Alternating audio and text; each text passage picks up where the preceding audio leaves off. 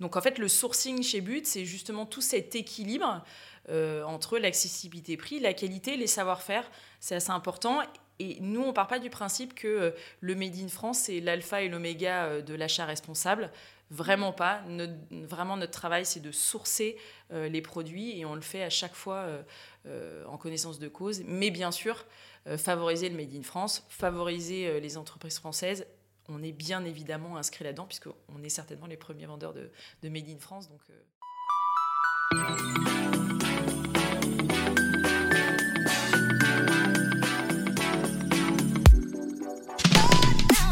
Bonjour, Céline Pufardi-Jvili, Look Sharp pour Le Sens et l'Action, le podcast du C3D. Aujourd'hui, nous sommes ravis de recevoir Bérangère Assaillante. Bonjour Bérangère. Bonjour Céline. Bérangère, vous êtes directrice RSE et innovation et RP chez But. On discutera de ce triple titre depuis bientôt deux ans, après avoir été responsable du département Home pendant cinq ans.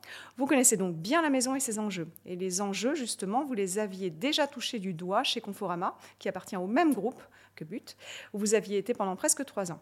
Et auparavant, vous avez également exercé des responsabilités liées aux produits et aux achats chez Disneyland Paris. Donc au total, vous me disiez, quand on a préparé cet entretien, que vous aviez quelques 15 ans d'expérience dans les achats, et c'est évidemment crucial pour comprendre et adresser les grands enjeux des distributeurs. Alors But, c'est un acteur historique de la distribution en France, un énorme euh, acteur, un poids lourd dans le domaine de l'ameublement, premier réseau d'équipement avec 2 milliards de chiffre d'affaires, 320 boutiques, et aujourd'hui avec un modèle omnicanal. Donc vous allez nous parler un petit peu de la société. Et comme beaucoup de distributeurs, vous avez subi la pandémie, adapté votre modèle aux besoins des clients et aux tensions économiques, on imagine. On va parler aujourd'hui de la façon dont vous préparez euh, les enjeux climat, biodiversité. Et vous me disiez également lors de la préparation de ce podcast que pour un retailer, une des premières choses à changer, ce sont les produits. Alors, certains acteurs dans votre domaine s'engagent. On va essayer de moins parler d'engagement que d'action aujourd'hui. Donc, euh, vous faites du mobilier, de la décoration, de l'aménagement, euh, je vous fais visiter euh, complètement but, de la literie, de l'électroménager, de l'image, du son. Mais où sont les plus gros impacts en termes de chiffre d'affaires pour un distributeur comme But? Alors, But a aujourd'hui 50 ans et historiquement, le plus gros chiffre d'affaires et le plus gros impact effectivement pour l'enseigne a toujours été le meuble. Donc, c'est vraiment le, le, cœur de métier de l'enseigne puisque ça génère plus de 70% du chiffre d'affaires de l'enseigne aujourd'hui. Euh, mais euh, l'électroménager et la décoration sont aussi fondamentales, euh, notamment dans tout le sujet aspirationnel et puis besoin de première nécessité, évidemment, pour équiper la maison. Alors, les avantages de but et ce qui fait le caractère unique et son positionnement unique vis-à-vis du secteur du meuble, d'abord, c'est effectivement une enseigne qui propose tout l'univers de la maison. Ce qui n'est pas le cas de toutes les enseignes. Donc, je vous le disais, électroménager, décoration et évidemment le meuble. Et quand on se parle de meubles, on se parle de literie, on se parle de meublants, on se parle de cuisine, on se parle de séjour, on se parle de chambre. Donc effectivement, c'est tout l'univers de la maison euh, qui est représenté mmh. euh, dans l'enseigne. But, c'est aussi l'accessibilité prix, puisque notre première mission euh, sociétale, c'est vraiment de rendre accessible l'électroménager, la décoration et le meuble à tous. Mhm. Donc ça, c'est vraiment important. De, de, Exactement. Donc c'est vraiment important de garder cet ADN. C'est vraiment le fil conducteur de toutes euh, nos prises de décision euh, et la stratégie de, l'enseigne. Le troisième axe qui est très important, c'est notre réseau de distribution. Vous le disiez tout à l'heure, on est le premier réseau de distribution de l'ameublement en France. La proximité, c'est un réel atout de l'enseigne, puisqu'aujourd'hui, on a 320 magasins sur tout le territoire et un magasin donc à moins de 20 minutes euh, d'un client en France. Donc euh, quand on parle d'engagement RSE, de local, évidemment, euh, c'est un atout euh, pour l'enseigne et dans sa stratégie de feuille de route RSE. Donc but, c'est aussi des talents, puisque nous avons aujourd'hui 9000 collaborateurs qui sont évidemment des experts dans leur métier, surtout dans des domaines précis comme la cuisine, la literie et le meublant, mais aussi l'électroménager, où, où ils jouent vraiment un rôle de conseiller, d'aide à la vente. Donc ça, c'est important et c'est historique dans l'ADN de l'enseigne, euh, depuis, euh, depuis 50 ans. Et puis, euh, plus récemment, aujourd'hui, je vous le disais tout à l'heure, un des enjeux fondamentaux de l'enseigne, c'est à la fois de concilier le prix abordable et le produit durable. Alors la bonne nouvelle, c'est que finalement, on sert ces sujets depuis un, long moment puisque le Made in France est au cœur de notre stratégie puisque 40% de nos achats meubles sont réalisés en France. Donc euh, c'est déjà un même atout. Même avant euh, la mode du Made in France. Exactement, même avant la Made in France, c'est depuis 50 ans. On a des partenariats avec des fournisseurs français euh, historiques sur tout l'outil industriel, literie, meublant. Donc c'est vraiment une force de l'enseigne depuis toujours. Et puis bien sûr, on va mettre en place un certain nombre de projets dont on va discuter tout à l'heure, mm. comme l'éco-conception, la gestion des déchets, tous ces sujets qui évidemment sont liés aux produits euh, et qui aujourd'hui sont incontournables quand on veut effectivement euh, proposer des produits euh, plus durables. Alors on, imagine que se, concentrer sur fournir de l'équipement et tous les équipements à, petit prix, c'est la quadrature du cercle pour toute enseigne qui essaye de, proposer des produits plus responsables. Alors pour savoir où sont vos enjeux, vous m'expliquez que vous avez fait un audit avec l'AFNOR. Est-ce que vous pouvez nous dire quels ont été les enseignements de, cet audit, j'imagine qu'il pointe euh, où se situent plus précisément les impacts pour but. Alors effectivement, on a réalisé un audit euh, AFNOR en mars 2020 et ça a vraiment été le point de départ de la réécriture de notre feuille de route RSE.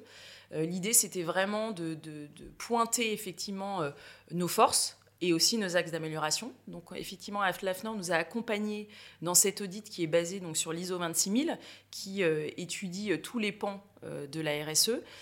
Donc certaines forces ont été mises en avant, euh, notamment euh, comme la volonté partagée de l'enseigne, vraiment euh, d'intégrer des engagements RSE dans sa démarche et dans sa stratégie. on a créé une gouvernance effectivement autour de cette stratégie RSE. On a un comité RSE composé de 14 personnes qui nous a accompagnés dans cette feuille de route RSE. Il y a une culture RSE qui existe chez But depuis le début. Je vous le disais, le Made in France, hein, c'est un parti pris euh, historique, mais pas que. On a une politique RH effectivement qui favorise la promotion interne, les formations. Euh, donc ça, c'était important.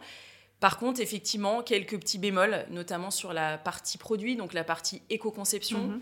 La partie devoir de vigilance, la mesure d'impact, où effectivement on était aux prémices euh, de la stratégie. Et donc là, on est vraiment en train de se structurer et de s'ancrer euh, dans cette démarche d'amélioration continue, parce qu'on est, très conscient de ne pas être parfait, mais en tout cas, on a la volonté de faire changer les pratiques de nos collaborateurs pour évidemment devenir un commerçant plus responsable. Alors, il y a, deux, points sur lesquels j'aimerais qu'on s'arrête, parce que vous, avez parlé d'éco-conception. vous m'avez aviez parlé d'un exemple, euh, notamment euh, sur, euh, sur la, literie. est-ce que, le, client est intéressé aussi par ce type d'information, de, transparence et de, et de démarche quand on parle d'un produit en particulier? Alors, la literie, effectivement, bah, déjà la force de la literie chez nous, c'est que c'est 90% de Made in France. Donc déjà, c'est que de la production effectivement locale. Les clients sont intéressés effectivement par ces sujets il ne faut pas oublier qu'effectivement le, choix d'un lit, euh, c'est essentiellement le confort quand même qui, euh, qui, drive quand même le choix euh, du, client, évidemment. mais la partie production locale est, un, est un atout fondamental pour le, choix pour le choix. Et puis effectivement maintenant, la literie se dirige vers des produits beaucoup plus éco-conçus, des matières recyclées. donc effectivement, c'est une famille de produits qui s'inscrit de plus en plus dans cette démarche puisque le client est de plus en plus sensible, évidemment, à ces sujets-là. Mmh, en, publiant les, analyses de cycle de vie ou en expliquant, euh, vous, participez aussi à, son, sa sensibilisation, on, imagine. Alors, dans, la structuration de vos, recherches pour, euh, évaluer vos, enjeux, vous me disiez en, préparant qu'évidemment, en tant qu'acteur de la distribution, vous savez globalement où sont vos enjeux, mais vous allez affiner avec euh, les bilans carbone un peu plus poussés sur ces sujets oui, alors on connaît effectivement, euh, quand on est distributeur, on connaît euh, effectivement les, impacts. En général, c'est euh, la partie matière première et sa transformation, bien évidemment, et puis souvent le déplacement des visiteurs vers les magasins.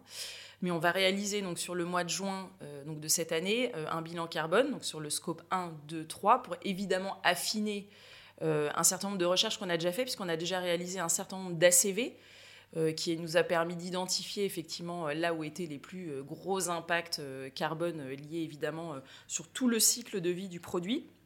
Donc sans surprise, évidemment, c'est l'impact matière qui pèse le plus. souvent, la transformation de la matière mhm. première. avec des dérivés pétrochimiques souvent, effectivement, qui a un impact carbone assez important. nous, on est faiseurs de bois, donc les panneaux de particules aussi, effectivement, il y a un impact un carbone assez important. Mais pas que, il y a la fabrication. Euh, donc l'utilisation de l'eau, des matières premières, la transformation, qui a aussi euh, un impact assez euh, fondamental. La distribution, mais qui est finalement pas l'impact premier. Oui, parce que vous disiez 320 boutiques, vous êtes proche des. Exactement. Alors il y a l'impact transport du produit. il y a quelques idées reçues, notamment parfois vaut mieux faire un conteneur d'Asie que un camion de Pologne. Hein. ça dépend du mix énergétique du produit, ça dépend effectivement des, charges du chargement. Donc c'est, on a parfois aussi des idées reçues qu'on est en train de, de réétudier. Le packaging, finalement, qui a un impact euh, assez, euh, assez peu impactant, mais par contre, en termes d'image, euh, pour le consommateur, c'est important, et évidemment. de cohérence, oui, bien Tout à fait, de réduire sa politique d'emballage. et puis, on va travailler, bien sûr, sur la fin de vie du produit, même si en soi, l'impact n'est pas crucial. C'est fondamental de pouvoir gérer son recyclage, son réemploi, ça fait partie des responsabilités d'une enseigne sur euh, tout le cycle de vie du produit. Et vous travaillez avec des éco-organismes, j'imagine, de toute façon Oui, alors bien sûr, on travaille en partenariat avec euh, les organismes euh, écomobilier et écosystème. Mhm. Donc écomobilier pour la partie meuble et puis écosystème pour la partie des trois E, donc l'électroménager, où évidemment, mhm. on travaille avec eux sur le recyclage, sur les réemplois et sur un très gros projet qui est la gestion des déchets. Qui fait partie aussi de, de nos engagements, qui sont importants bien sûr. Mais par contre, nous, on est assez confiants sur euh, notamment l'impact carbone du déplacement visiteur. Donc, on, le verra évidemment plus précisément au mois de juin. Mais l'avantage, c'est qu'on a un réseau de distribution qui est vraiment sur tout le territoire, donc à moins de 20 minutes d'un client euh, euh, en France. Donc, on pense qu'effectivement, l'impact euh, des placements visiteurs soit moindre que d'autres enseignes. Des enseignes qui sont euh, moins, euh, moins réparties sur le territoire, évidemment. Alors, et quand on préparait, j'ai été interpellée par un, un, des sujets, je voudrais que vous nous en disiez quelques mots également, sur le sujet du devoir de vigilance et de, et de l'étude des risques que vous, et la façon dont, dont, dont elle est faite sur votre devoir de vigilance avec le risque brut et risque net. Et je me disais, c'est l'occasion d'avoir petit focus technique, risque brut, risque net. Oui, alors nous, on va publier notre devoir de vigilance euh, fin juin. Et effectivement, euh, pour publier ce devoir de vigilance, on doit travailler sur une cartographie des risques, euh, que ce soit au niveau des impacts droits humains, sur l'environnement, tout ce qui est droits sociaux, libertés fondamentales, etc., etc. Et en fait, cette cartographie, euh, nous, on l'a travaillée par typologie de matière, puisque, comme je vous le disais, euh, on travaille à la fois l'électroménager, euh, le meuble et puis la décoration. donc, on a jugé plus pertinent de le travailler à la matière. Et sur chacune de ces matières, on a mesuré l'impact des risques indirects ou directs. Donc, évidemment, nos infrastructures, donc les plateformes, les magasins, mais aussi nos fournisseurs et nos sous-traitants, les sous-traitants de nos fournisseurs. Et en fonction de cette cartographie est apparu des risques bruts. Donc, c'est les risques avérés mhm. liés à, notre activité. Et ce qui est intéressant dans la cartographie, c'est qu'en fonction des actions déjà mises en place par l'enseigne, on passe d'un risque brut à un risque net. C'est-à-dire que si effectivement l'enseigne a su mettre en place, euh, si je prends l'exemple du bois par exemple, on a une politique bois depuis euh, fin 2017. Euh, qui est très structurée, qui est très engageante et qui est très pilotée et suivie. Euh, suivie par euh, Earthworm Foundation. Oui, alors on a effectivement cette caution Earthworm Foundation qui nous aide à certifier nos bois, au-delà des labels qui existent comme le FSC et le PEFC. et en fait, le risque qui était apparu le plus important était donc le bois. Et via toutes nos actions, on a minimisé ce risque et on s'est retrouvé finalement à avoir un risque net euh, sur le bois très bas, mhm. euh, puisqu'on a su contourner tous ces impacts, mesurer, les piloter. Euh, voilà, donc c'est assez intéressant parce que des risques bruts qui pouvaient être très importants liés à l'activité au départ, finalement se transforment en risque net assez faible, euh, puisque des actions mises en place et, euh, effectivement donc d'autres d'autres euh, priorités sont apparues lors de cette cartographie, d'où l'intérêt effectivement de ces cartographies. Et nous allons évidemment mettre en place un certain nombre d'actions pour justement minimiser ces risques bruts et les transformer en risques nets euh, voilà, tous, euh, minimes. Qui, voilà. qui, descendent tous dans la grille euh, de l'évaluation. Il y a un vrai sujet sur l'origine du sourcing. Revenons à ce que vous disiez tout à l'heure sur la mode du Made in France, les idées reçues, etc. Et il y a aussi des, débats sur le, le Made in France avec un décret à venir. On, a bien remarqué une tribune d'Alexandre Falk, votre PDG, qui a pris la parole sur le sujet pour souligner la complexité et les contradictions du Made in France. Et il évoque notamment la fiscalité et le plan de relance et la mise en œuvre par la loi de finances euh, euh, d'un plan pour la compétitivité pour une production plus locale. Donc c'est visiblement un sujet euh, très fort sur lequel vous avez envie de reprendre la main. Est-ce que vous voulez nous en dire un peu plus? Oui, alors comme je vous le disais tout à l'heure, historiquement, But est positionné vraiment sur le Made in France, puisque 40% de nos achats meubles sont réalisés en France. Et au-delà de la France, le local est un axe stratégique de l'entreprise, puisque 80% de nos achats sont fabriqués en Europe. Donc c'est vraiment des sujets qui sont euh, depuis toujours euh, ancrés euh, dans l'ADN de l'entreprise. Et c'est vrai que le Made in France, aujourd'hui, on pense être le premier vendeur de Made in France dans l'ameublement. Donc effectivement, c'est un atout pour nous historique. La réalité du tissu industriel français est assez complexe aujourd'hui et évidemment est en plein changement et restructuration. La réalité, c'est qu'effectivement, euh, consommer français, c'est évidemment consommer des entreprises françaises, c'est valoriser évidemment les savoir-faire, valoriser l'innovation, valoriser une expertise, puisqu'évidemment, euh, les fournisseurs français euh, font preuve d'innovation et ont des outils industriels qui sont très techniques et très poussés. Mais nous, dans le choix de nos fournisseurs et dans le choix de nos provenances, on garde toujours à l'esprit notre ADN, donc qui est mmh l'accessibilité prix, euh, la qualité et répondre évidemment à un besoin euh, client. Donc, le Made in France, quand il participe à tous ces sujets, évidemment, on, le choisit en priorité. notamment, euh, notre cuisine premier prix, c'est du Made in France. L'outil industriel est plutôt très bien développé, assez autonome.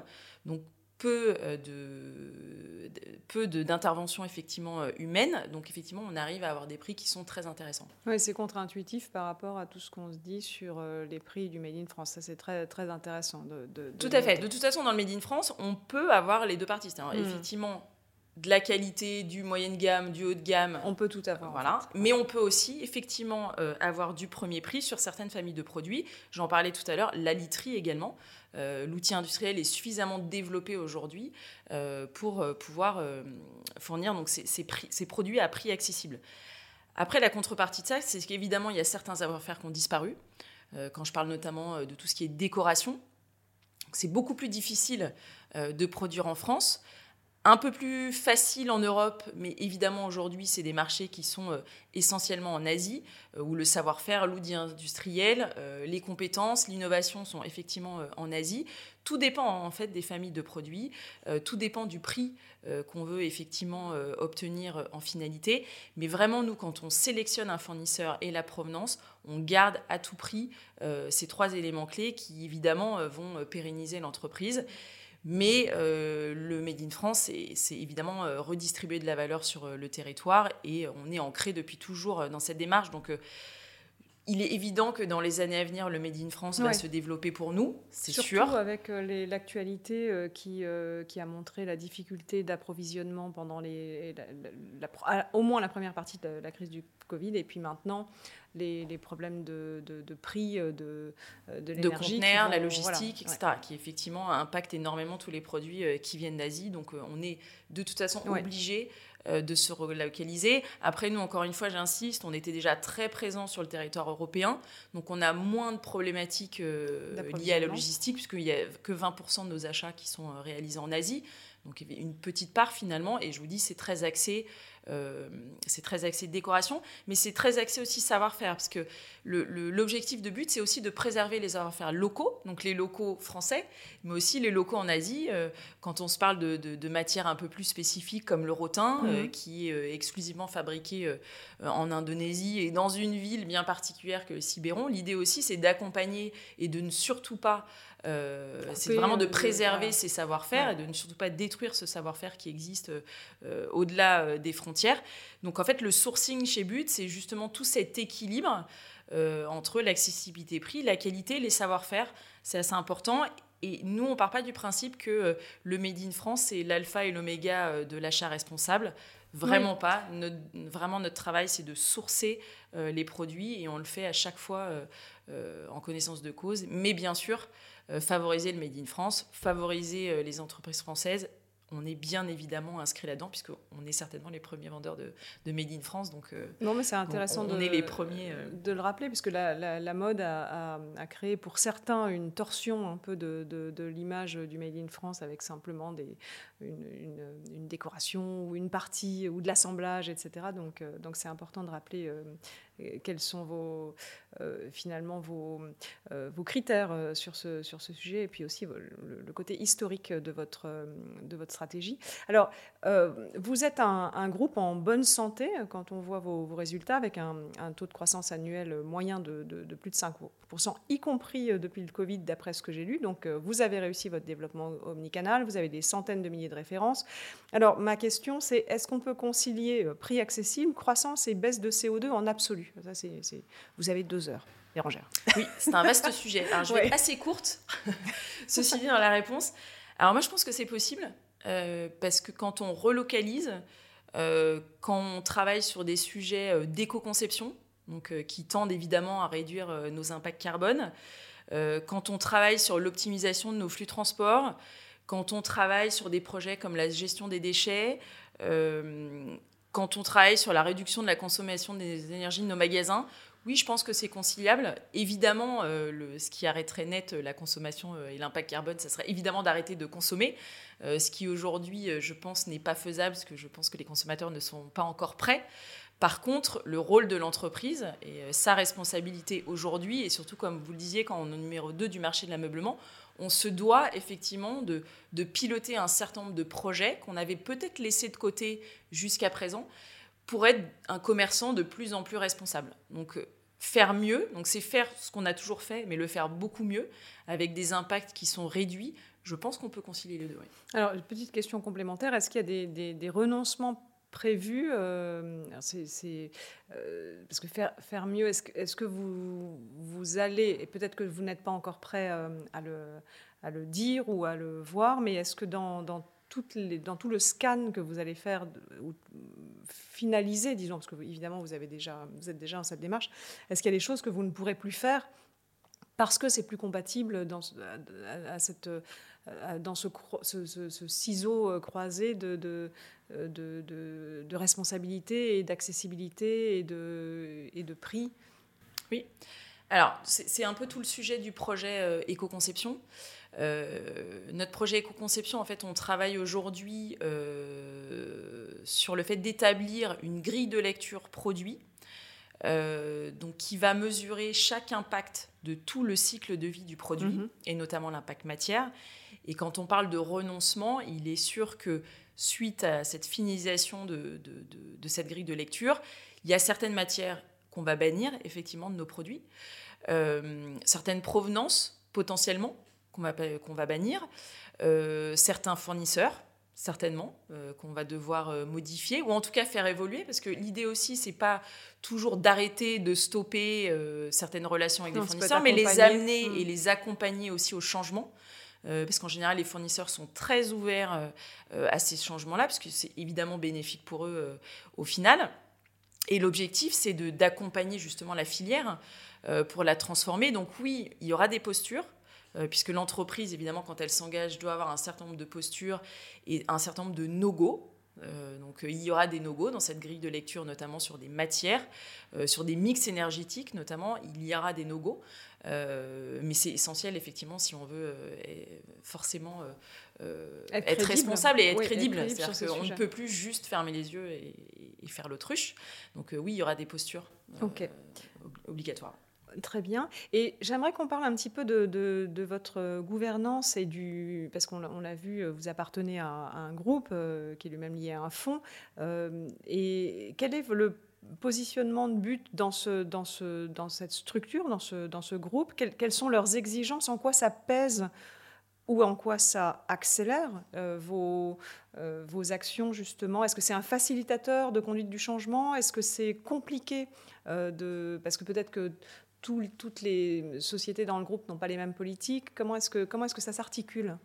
Alors oui, effectivement, on est détenu par un groupe qui s'appelle Mobilux, et la bonne nouvelle, c'est qu'ils nous accompagnent vraiment dans cette démarche. Alors, effectivement, déjà, chez But, il y a une gouvernance sur la RSE donc, qui est très impliquée. Donc, notre président euh, Alexandre Fall, qui est, très impliqué sur ces sujets RSE. C'est lui qui a effectivement créé ce département qui regroupe la RSE, euh, les RP euh, et l'innovation. On en parlera un petit peu après. Donc, il a des convictions, il est convaincu et aujourd'hui, on a la responsabilité d'aller dans ces sujets. Et effectivement, on est très soutenu par nos actionnaires qui eux-mêmes sont de plus en plus demandeurs, notamment sur des reportings de plus en plus précis. parce qu'eux-mêmes sont scrutés. Bien sûr. Mmh. donc, on est dans une démarche qui va nous permettre d'accélérer, effectivement, puisque du coup, on aura les moyens euh, d'accélérer tous ces sujets euh, en termes d'investissement financier, mais aussi en termes d'investissement temps humain. Ça veut dire euh, que c'est un investisseur qui, vous, qui comprend la notion de temps long et, de, et peut-être de rentabilité différée, dire moindre en ce moment, c'est un gros mot, mais de... Oui, oui, alors vraiment, on est très accompagnés dans ces sujets. On, on, les tient informés régulièrement de nos actions. encore une fois, ils sont très demandeurs. Euh, et euh, donc on est vraiment euh, complètement en ligne avec les objectifs que nous on s'est fixés. et même certains sujets iront certainement plus vite que ce qu'on avait envisagé justement grâce à cet accélérateur-là. D'accord. Alors, vous me disiez lors de la préparation du podcast que la culture pour les sujets liés au développement durable existait, de, dont, le, le, in France finalement, mais qu'aucune euh, ambition affichée et aucune structuration euh, visible euh, n'était encore définie. Aujourd'hui, c'est chose faite. Vous avez fait pas mal de communication sur ce sujet et on a, évoqué certains de vos engagements précis, mais de manière articulée, si on prend de la hauteur, comment, comment est-ce que se structure cette mission sociétale vous, vous me disiez que vous avez trois piliers. Est-ce que vous pouvez en parler un petit peu? Oui, alors euh, effectivement, l'audit AFNER nous a permis de structurer cette feuille de route RSE et de donc de créer et d'organiser euh, la gouvernance euh, donc via un comité RSE qui a été mis en place. Et de ce comité RSE est né quelques ateliers euh, on a travaillé effectivement sur la priorisation des enjeux liés à notre secteur d'activité et puis liés aussi à notre ADN, parce qu'il ne faut surtout pas euh, oublier l'ADN de l'enseigne euh, pour que vraiment la feuille de route RSE soit en cohérence totale avec nos ambitions. et effectivement, de cette réflexion, de cette priorisation des enjeux est née une démarche que l'on a appelée Habitons mieux euh, qui est articulé autour de trois piliers, donc le mieux produire, le mieux vivre ensemble et le mieux contribuer à la transition des territoires. Cette démarche, elle est assez ambitieuse, euh, puisque, euh, on en parlera sans doute un petit peu après, mais ça amène évidemment tous les collaborateurs à repenser ces métiers, donc c'est important. Euh, c'est une démarche qui doit être mesurable et elle est accompagnée euh, d'indicateurs très précis. Mhm. Donc chaque action euh, est pilotée par un indicateur à horizon 2024 et 2026, parce que la transparence, évidemment, est un, sujet fondamental quand on parle de feuille de route RSE, et surtout aujourd'hui, on ne peut plus prendre la parole sur effectivement des actions RSE sans les justifier, sans les légitimer avec des labels ou avec des organisations tierces. C'est vraiment important, la transparence est fondamentale aujourd'hui et pour rassurer aussi le consommateur. Donc ça, c'est mhm. vraiment fondamental. Euh, et puis euh, le mieux, euh, puisque dans les trois piliers, il y a ce mot mieux, c'est l'idée de se dire qu'on n'est pas parfait. Quand on est distributeur et fabricant de produits, évidemment, il faudrait arrêter de consommer pour ne plus polluer la planète. Donc l'idée, c'est de s'inscrire dans une démarche d'amélioration continue, de toujours faire mieux et de tendre, en tout cas, à une amélioration donc voilà, donc cette démarche RSE, elle s'inscrit effectivement là-dedans. Euh, le mieux produire, ben, c'est tout ce qui est éco-conception, achat responsable, l'accessibilité au sens large, donc l'accessibilité prix, mais aussi l'accessibilité à tous.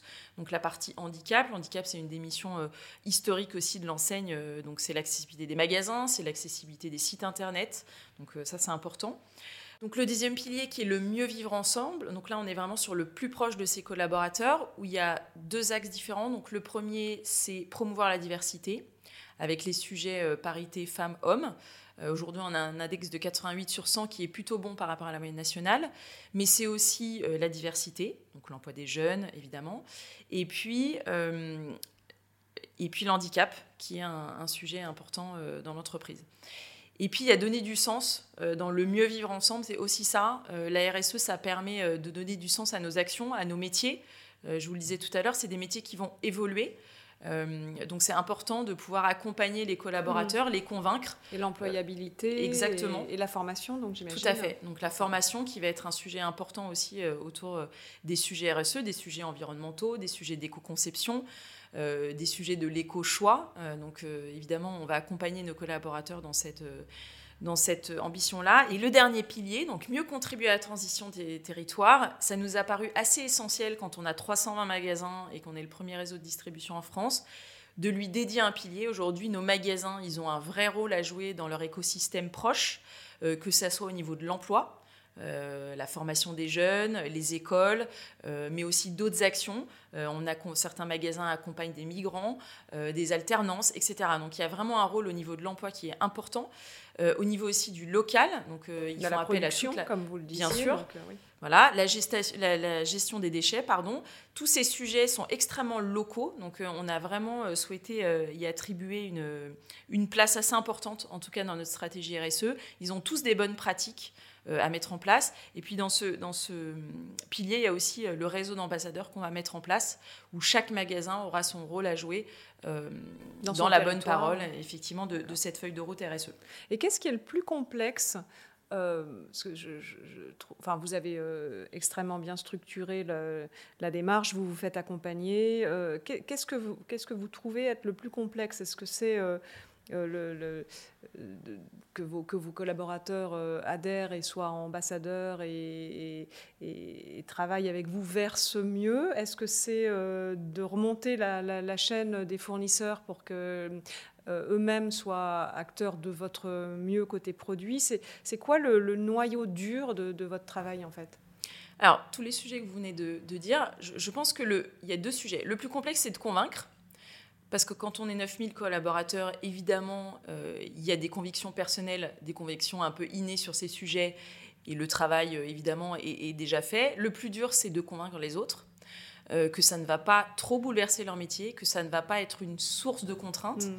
Le changement sans changement, ça c'est exactement, un peu comme tout le monde. C'est très important, mais c'est leur montrer effectivement que c'est surtout une opportunité pour eux, avant tout, parce qu'effectivement, je donne l'exemple des acheteurs qui font leur métier depuis 15-20 ans. Demain, ils vont faire un autre métier. Donc, ils vont acquérir d'autres compétences. Donc, c'est important. Ça permet de valoriser, ça permet de faire progresser euh, le métier de chacun. Euh, donc, ça, c'est important. Et, voilà, c'est une chance pour l'entreprise aussi de se différencier par rapport à d'autres. Euh, mais voilà, alors pour moi, la, chose la plus complexe aujourd'hui, au-delà de convaincre, qui est pour moi vraiment le début de tout, c'est un petit peu la somme de décrets, de réglementations aujourd'hui qui, qui effectivement est une bonne nouvelle, parce que ça veut dire qu'on se met tous en ordre de marche. Mais aujourd'hui, les entreprises ne sont pas forcément structurées, en tout cas pour recevoir autant de réglementations. C'est pas lisible ou c'est pas cohérent ou... Alors, si, c'est cohérent, mais par contre, les échéances sont très courtes. Et, beaucoup de projets demandent une structuration assez différente, un changement d'organisation. Euh, c'est vrai, quand on a 320 magasins, euh, quand on se parle de reprise DEA, c'est extrêmement complexe de mm. mettre en, place ces, nouveaux, euh, ces nouvelles réglementations. Et c'est vrai que les échéances courtes mettent beaucoup de pression. Alors la pression positive, c'est important et encore une fois, c'est une bonne nouvelle parce que ça veut dire qu'on s'inscrit dans, des, dans des, vraiment un changement, une façon de faire différente et qui donc un mieux pour la planète. Donc ça, c'est effectivement très bien. Mais euh, les, entreprises aujourd'hui ne sont pas armées forcément financièrement et humainement euh, pour mettre en place effectivement toutes ces nouvelles actions. Donc pour moi aujourd'hui, c'est effectivement la plus grande complexité, qui j'insiste est une bonne nouvelle.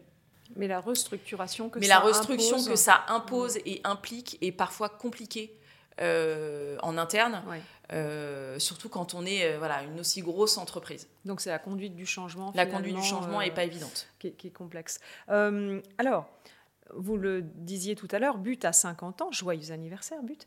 Euh, donc une entreprise avec une telle longévité, on imagine que vous préparez vos 50 années à venir avec une feuille de route pareille. Euh, est-ce que vous pouvez nous dire, euh, projetons-nous un peu, à quoi ressemblerait But dans, dans 50 ans? Alors aujourd'hui, But, vous le disiez, c'est 2 milliards de chiffre d'affaires, c'est 320 magasins en France. Euh, à moins de 20 minutes d'un client. Euh, c'est 40 partenaires franchisés, parce qu'on n'en a pas parlé, mais on a effectivement euh, deux tiers d'intégrés et un tiers de franchisés. Et c'est 155 millions de visites par an, dont 120 millions évidemment sur, sur le site.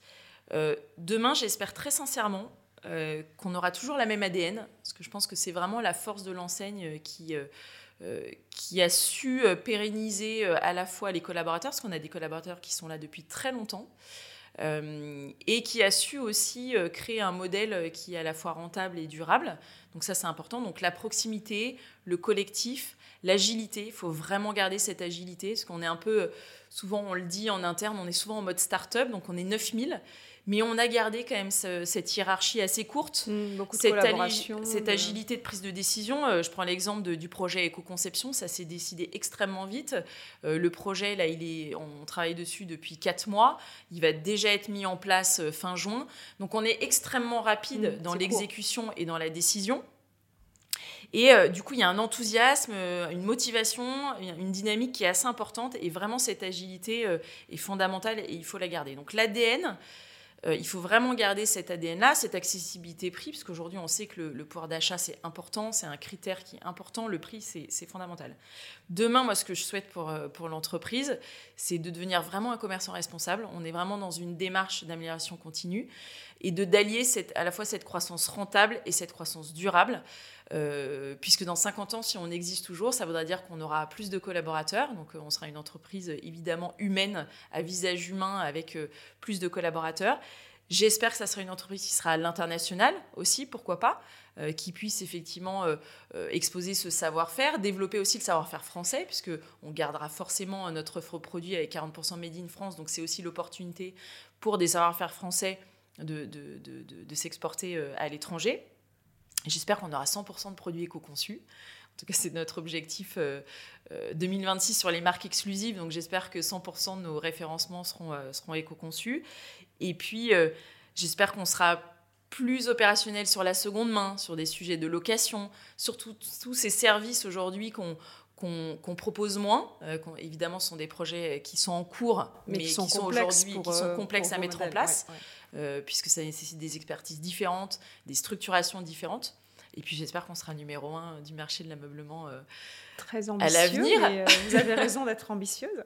alors j'aimerais qu'on parle un peu de vous parce que la, première chose qui m'a frappée quand j'ai vu votre intitulé de poste, c'est RSE RPI Innovation. Donc je me suis dit waouh les trois ensemble. Après tout ça fait sens parce que vous m'expliquez que voilà vous avez 15 ans d'achat, euh, et finalement, euh, quand on innove et quand on agit euh, très concrètement, on a envie de le faire savoir. Donc, RP, ça, participe à faire savoir vers l'externe, en tout cas. vous me disiez que vous étiez rattaché au, président et que c'est important pour l'écoute et les investissements, comme vous nous disiez. alors, comment est-ce que vous articulez au, quotidien ou dans votre, ou peut-être pas au quotidien, mais enfin dans, dans votre mission, euh, ces trois titres? C'est assez inédit, je pense que vous devez être la seule. Euh, oui, alors il arrive souvent que la RSE est liée à l'innovation. Oui, assez peu ça, au RP. Ça, paraît normal. En général, quand, la, quand, la, quand, la, RSE est liée à la communication, euh, tout le monde lève un, un œil méfiant. Donc, donc vous avez les trois titres et vous les. voilà, donc, donc il y a une logique dans cette. Dans, oui. Il y a une logique. Alors, pour moi, une feuille de route RSE euh, crédible, c'est quand effectivement euh, la légitimité, la crédibilité et la transparence euh, sont alliées. Et en fait, l'avantage d'avoir à la fois la partie RSE et la partie communication, donc moi je m'occupe exclusivement de la communication externe, mhm. donc je m'occupe pas des opérations promotionnelles, des opérations marketing, donc ça je m'occupe vraiment pas de ça. Je m'occupe uniquement de la communication corporate et produit de l'enseigne. Et en fait, c'est un véritable atout euh, parce que dans toute la feuille de route RSE, et je le répète très souvent en interne, euh, que la transparence euh, et l'honnêteté sont fondamentales. Donc ça me permet tout simplement d'avoir les deux casquettes, de pouvoir piloter cette transparence. C'est-à-dire que on fait, on agit, et après on communique. Et puis, on ne communique pas avant d'agir. Et puis vous savez ce, exactement ce que vous êtes en train de communiquer. Et exactement. Et, je maîtrise complètement les sujets euh, qui sont communiqués. Donc c'est le deuxième avantage parce que parfois, souvent, malheureusement, pour des aléas de structure, pour des questions de temps, etc., souvent certains euh, sujets, euh, certaines affirmations peuvent, s'échapper de la communication. Et l'avantage, c'est qu'effectivement, je maîtrise l'intégralité de cette communication et je ne communique que quand effectivement il y a de l'action. Parce que la RSE, ce n'est pas un sujet de communication, c'est un sujet d'action. Et souvent, malheureusement, euh, et on le voit de toute façon, ça va être réglementé, le greenwashing peut parfois être utilisé à outrance. Donc l'avantage d'avoir vraiment ces deux casquettes, c'est de pouvoir vraiment piloter euh, cette transparence. Euh, et vous verrez à chaque fois qu'on prend la parole, notamment quand on l'a fait sur le Made in France, on est crédible parce qu'on est effectivement les premiers vendeurs de Made in France. Donc on, estime en tout cas avoir la crédibilité et la légitimité de parler de ce sujet. Euh, on parle beaucoup moins d'autres sujets où on est vraiment en construction. Donc c'est voilà, cette double casquette est, pour moi un atout fondamental. Euh, et puis l'avantage aussi euh, d'avoir ces doubles casquettes maîtrisées par le président, puisque effectivement du coup ses convictions euh, ces envies euh, sont aussi euh, évidemment maîtrisées et, et, ça permet aussi de faire des belles tribunes comme on a fait sur le ouais, France. Et puis vous l'embarquez Exactement, et on l'embarque dans cette communication institutionnelle. Alors, j'avais quelques questions sur l'innovation, mais on en, a, on en a parlé sur les, les, finalement les, no-go, les focus sur les matières, le travail avec les fournisseurs et les, difficultés d'aborder des modèles d'affaires un peu, complexes. Donc ça, on en, a parlé, mais donc je, reviens à votre casquette communication. Euh, ma question, c'est jusqu'où est-ce que vous pensez que vous pourrez aller euh, sur le sujet de la transparence? Est-ce que c'est vous qui allez euh, piloter ça ou est-ce que finalement vous allez euh, regarder comment font les autres et, essayer d'être un peu en amont? Euh, vous, me disiez que vous prépariez un, label. Alors on, est aussi un peu méfiant quand on voit des labels internes. Donc comment est-ce que ça, ça se, comment est-ce que ça participe à votre démarche de transparence que vous avez évoquée à plusieurs reprises? Alors, dans le projet éco-conception, en fait, il y a un, objectif double. Donc, le premier, c'est évidemment de sensibiliser les acheteurs à travers une grille de lecture. Ça va leur permettre de décortiquer le produit sur tout le cycle de vie du produit pour faire les meilleurs choix avec les impacts les plus faibles. Et en fait, le deuxième objectif de cette grille de lecture, c'est d'obtenir sur chacun des produits un score. Toute cette méthodologie, euh, on est accompagné déjà pour euh, créer cette méthodologie, et toute cette méthodologie va être validée par l'ADEME. Parce qu'effectivement, comme vous le disiez, euh, il y a un certain nombre de labels internes avec plus ou moins de crédibilité. Euh, je ne rentrerai pas euh, sur ce débat-là, mais en tout cas, nous, ce qui nous paraissait essentiel, et c'est toujours dans la même idée de transparence, de légitimité, de crédibilité, pas de greenwashing, c'est vraiment toujours cette idée, donc de valider cette méthodologie, cette grille de lecture et cet éco-score, puisque l'objectif final, mais encore une fois, ce projet d'éco-conception n'était pas d'afficher un éco-score, c'était vraiment de d'embarquer les équipes, les achats dans cette nouvelle façon d'acheter, cette nouvelle façon de penser les produits, dans cette nouvelle façon de sélectionner les fournisseurs. Mais la finalité, ça rejoint un peu l'affichage environnemental aussi. Donc euh, moi, je fais partie des ateliers euh, justement pour l'affichage environnemental. Donc de combiner ces deux sujets, donc l'affichage environnemental et l'éco-score, toujours validés par l'ADEME, pour à terme, donc on ne sait pas encore le timing, mhm. peut-être horizon 2-3 ans, quand on sera prêt, euh, en tout cas à communiquer, de pouvoir afficher un éco-score en magasin. Mais d'afficher un éco-score en magasin, la transparence ira jusqu'au mauvais éco-score et au bon éco-score. L'objectif, c'est vraiment d'avoir 100% de transparence. Donc, le consommateur verra euh, l'éco-responsabilité, entre guillemets, du produit bien ou moins bien. Donc c'est vraiment la transparence jusqu'au bout euh, du sujet. Et c'est ce qui pourra vous aider aussi, j'imagine, euh, à opérer ces renoncements euh, dont, vous parliez, parce que si un éco-score est vraiment trop mauvais, finalement, vous pourrez faire un, écrémage. En tout cas, ou transformer le produit. pour qu'il devienne évidemment mm. plus éco-responsable, plus éco-conçu, avec une matière plus, mieux choisie, un flux transport plus adapté, etc. D'accord. Alors, on arrive au bout de ce podcast. J'aimerais plus que trois questions, attention suspense. J'aimerais qu'on aborde le sujet de la formation, euh, parce que vous parliez tout à l'heure des, métiers qui vont, qui vont changer, euh, de, l'accompagnement en interne, de, euh, la sensibilisation. donc, comme, et, j'aimerais qu'on parle un petit peu de, formation initiale et, formation continue. Vous-même, vous, vous venez d'une... Enfin, vous avez un, double cursus, école de commerce et, et, mode et design, et vous êtes largement formé, on, le constate sur vos, sujets. Euh, mais on a l'impression qu'il y a encore une certaine inertie dans les écoles, les universités, les formations quant à intégrer les sujets de, RSE et de développement durable et de, contraintes planétaires euh, euh, dans, les sujets de, des, formations. On le voit avec certains étudiants qui ruent dans les brancards régulièrement et, et, aussi des étudiants pour un réveil écologique qui appellent les formations à se, à se changer. Donc, quel est, enfin, comment est-ce que vous adressez, vous, via l'entreprise, le sujet de la formation et de l'accompagnement de vos collaborateurs? Alors, il y a plusieurs questions dans votre question. Ah, mais elle est énorme, je sais, c'est affreux. moi, je voudrais juste répondre sur les formations qui existent aujourd'hui. Euh, donc moi, effectivement, j'ai n'ai pas un parcours euh, effectivement RSE. Euh, je me suis formée seule en lisant beaucoup, en faisant des webinars, en discutant avec mes pairs, parce que c'est aussi l'avantage de faire de la RSE, c'est que la notion de concurrence est beaucoup plus abstraite et que du coup, effectivement, on apprend beaucoup de ses pairs avec nos concurrents. On partage aussi. On partage beaucoup, mais c'est aussi cette logique de sens euh, euh, qui va effectivement euh, avec la RSE. Donc moi, je me suis formée vraiment sur le tas, si je puis dire. Oui, mais enfin, vous étiez aux achats, donc vous saviez aussi où étaient les problèmes. voilà. Par contre, effectivement, je savais où étaient les problèmes sur la partie sur la partie achat, contraintes, etc. Aujourd'hui, on a peu de recul sur les formations qui, existent, elles sont assez récentes. Euh, moi, j'insisterai juste sur quelque chose pour le, effectivement, le peu de recul que j'ai pour rencontrer un certain nombre de, jeunes, etc. Faut faire attention de ne pas faire des formations trop utopistes, trop idéologiques. Euh, je pense que vraiment, la RSE, j'insiste, c'est vraiment un sujet d'action. Donc le pragmatisme, la rigueur sont vraiment deux choses très importantes si on veut mettre en place des projets concrets dans les entreprises. Donc je pense qu'effectivement, il faut garder ça à l'esprit. Euh, et peut-être souvent les jeunes qui sortent effectivement de ces nouveaux masters, de ces, de ces nouveaux, nouvelles écoles en fait autour de la RSE, ont peut-être pas assez ce côté pragmatique, terrain, qui est à mon sens fondamental si on veut vraiment changer oui, et faire changer les choses. Les limites planétaires et, euh, et la réalité de l'entreprise et comment on essaye de, de travailler sur les deux. Donc, Et, et c'est pareil en interne, dans les entreprises. C'est-à-dire que, évidemment, convaincre, c'est le premier sujet.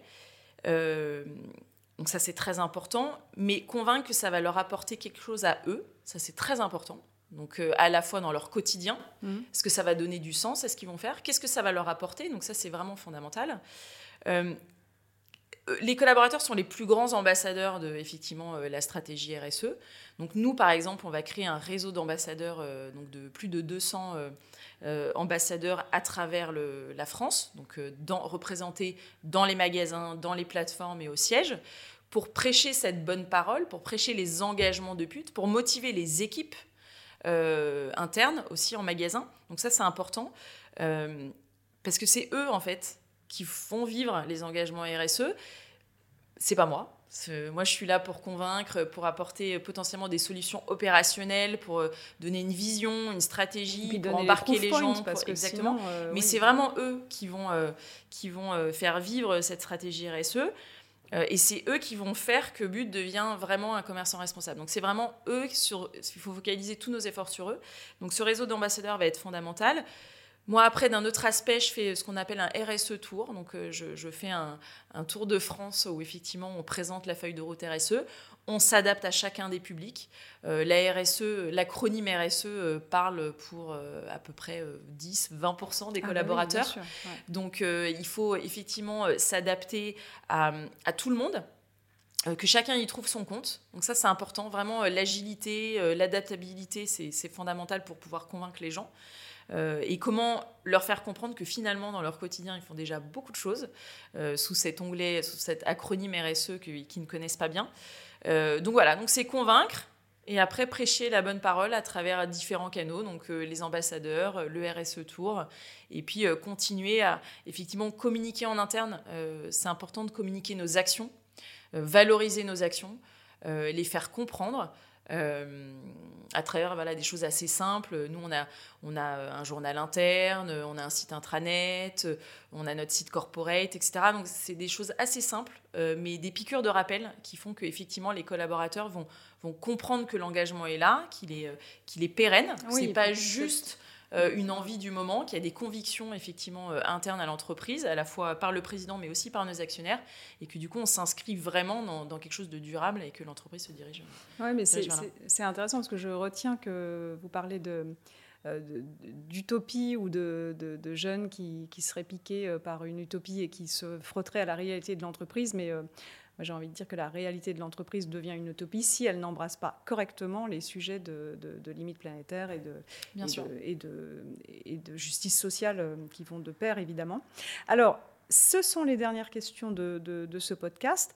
La question euh, philosophico, euh, euh, philosophico-réaliste, comment changer le monde depuis sa chaise de bureau? Je pense que vous en avez largement fait l'illustration avec ce, ce, partage que vous prenez, mais si, si, vous deviez conseiller quelqu'un sur qui a envie de sens dans son boulot, comment changer le monde depuis sa chaise de travail? Moi, j'ai la chance, effectivement, euh, depuis, euh, que je suis directrice RSE, de, changer quand même un petit peu les choses euh, de, depuis ma chaise de bureau. Donc ça, c'est quand même une très belle chose que je fais depuis deux ans maintenant. et effectivement, pour avoir fait 15 ans d'achat, ça donne beaucoup de sens à ce que j'ai fait effectivement depuis 15 ans. Parce que repenser sa façon de faire, je pense que intellectuellement, c'est déjà passionnant humainement, c'est très riche. Et puis, euh, il y a un côté un peu grisant quand même de pouvoir, euh, de pouvoir participer euh, et d'être acteur de ce changement. Donc, moi, je suis ravie de cette nouvelle fonction et, de participer à ça. Et je suis ravie aussi de, découvrir des collaborateurs qui sont très convaincus, qui sont très engagés, très motivés. Donc, de ma chaise de bureau, j'espère contribuer déjà à ces petites choses qui feront que But sera différente demain. Donc, ça, c'est important. Euh, après, euh, comment donner du sens à son travail Je pense qu'effectivement, se questionner, c'est important. Se remettre en question euh, tout le temps. Et, trouver les opportunités, parce que se réinventer, je pense que c'est très riche. Et que la RSE et, tous ces sujets planétaires nous amènent à se réinventer. Et, pose de nouvelles questions. Pose de nouvelles questions. Euh, nous change un peu de notre quotidien et justement de cette chaise de bureau sur laquelle tout le monde était bien installé. Euh, ah oui, ça bouscule, ça c'est Ça bouscule et euh, intellectuellement, encore une fois, et humainement, je pense que c'est très riche. Et, et, surtout ne pas refuser ce, ce, cette réinvention pas d'autruche, on a compris. Pas d'autruche. Euh, et dernière question, Bérangère, quelles sont euh, vos inspirations? Est-ce que vous avez une personne, un, une œuvre, un livre que vous avez envie de partager et pourquoi? Alors, il y a beaucoup de choses qui m'inspirent. Euh, déjà, pour avoir été dans les achats pendant 15 ans, il faut de l'inspiration. Mais alors, une chose que je voulais, dont je voulais parler, c'est une ville en particulier. et je ferai le parallèle avec la RSE parce que je trouve que c'est une ville qui est assez intéressante, qui est Rome. D'accord. Euh, et je trouve que c'est l'illustration euh, parfaite de, l'alliance entre le passé, le présent et le futur. Et pour moi, effectivement, le, futur de la RSE, c'est ça, c'est à la fois comment hériter d'une situation qui est complexe, qui est difficile, et comment le transformer en quelque chose d'extrêmement positif, parce que les opportunités seront là, euh, et comment au final, on va réussir toutes les générations euh, ensemble, parce que les générations euh, euh, comme la nôtre ou même les générations plus anciennes ont un rôle à jouer aussi sur ce, sur, sur ce sujet-là et comment on va réussir en fait à concilier tous ces, euh, toutes ces générations, toutes ces temporalités pour mhm. construire un futur qui, qui sera meilleur. Et, et, moi, je suis convaincue et, je suis enthousiaste qu'on peut encore euh, euh, changer les choses avec tout autant de féerie, de magie et, garder cette planète tout autant incroyable. Donc, donc voilà, donc, en tout cas, Rome, c'est ce que ça m'inspire. Oh, merci, c'est très positif. Et voilà. Et, je finirai sur une note positive. Mais c'est une note positive. Et en plus, maintenant, ça y est, j'ai Weekend à Rome dans la tête. Donc, euh, tous nos auditeurs euh, voilà, prennent un peu d'Étienne de, Dao dans les veines, là. Et en tout cas, un grand merci, Bérangère. Merci à vous de m'avoir invité. temps. Et on a hâte de voir euh, ce qu'advient ce de, de, But dans les 50 prochaines années. Je reviendrai avec grand plaisir. Ouais. Merci pour votre écoute. Ce podcast est à retrouver tous les premiers mardis du mois sur les meilleures plateformes de podcast et sur le site web du C3D. Si ce podcast vous a plu, je vous invite à le noter, 5 étoiles pourquoi pas, et surtout à le partager largement.